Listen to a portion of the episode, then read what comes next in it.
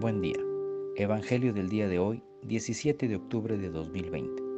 Mi nombre es Ignacio Salinas, pertenezco a la Iglesia San Patricio del Ministerio de Estudio Bíblico Nazarenos Católicos. Del Santo Evangelio según San Lucas, capítulo 12, versículos del 8 al 12.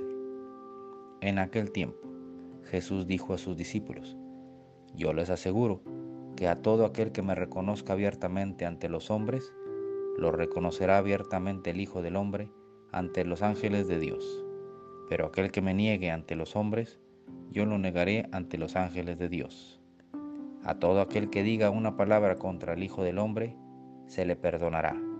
Pero aquel que blasfeme contra el Espíritu Santo, no se le perdonará.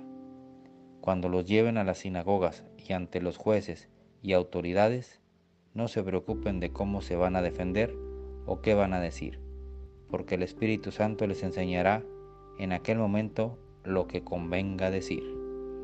Esta es palabra de Dios. Gloria a ti, Señor Jesús. Reflexionemos. En este Evangelio lo iniciamos con un par de frases. La primera es de San Francisco de Asís. Si no lo anuncias con tu forma de vivir, entonces pierdes el tiempo cuando hablas de él. San Pablo también dice, siempre hay que predicar el Evangelio y cuando sea necesario, utilizar las palabras.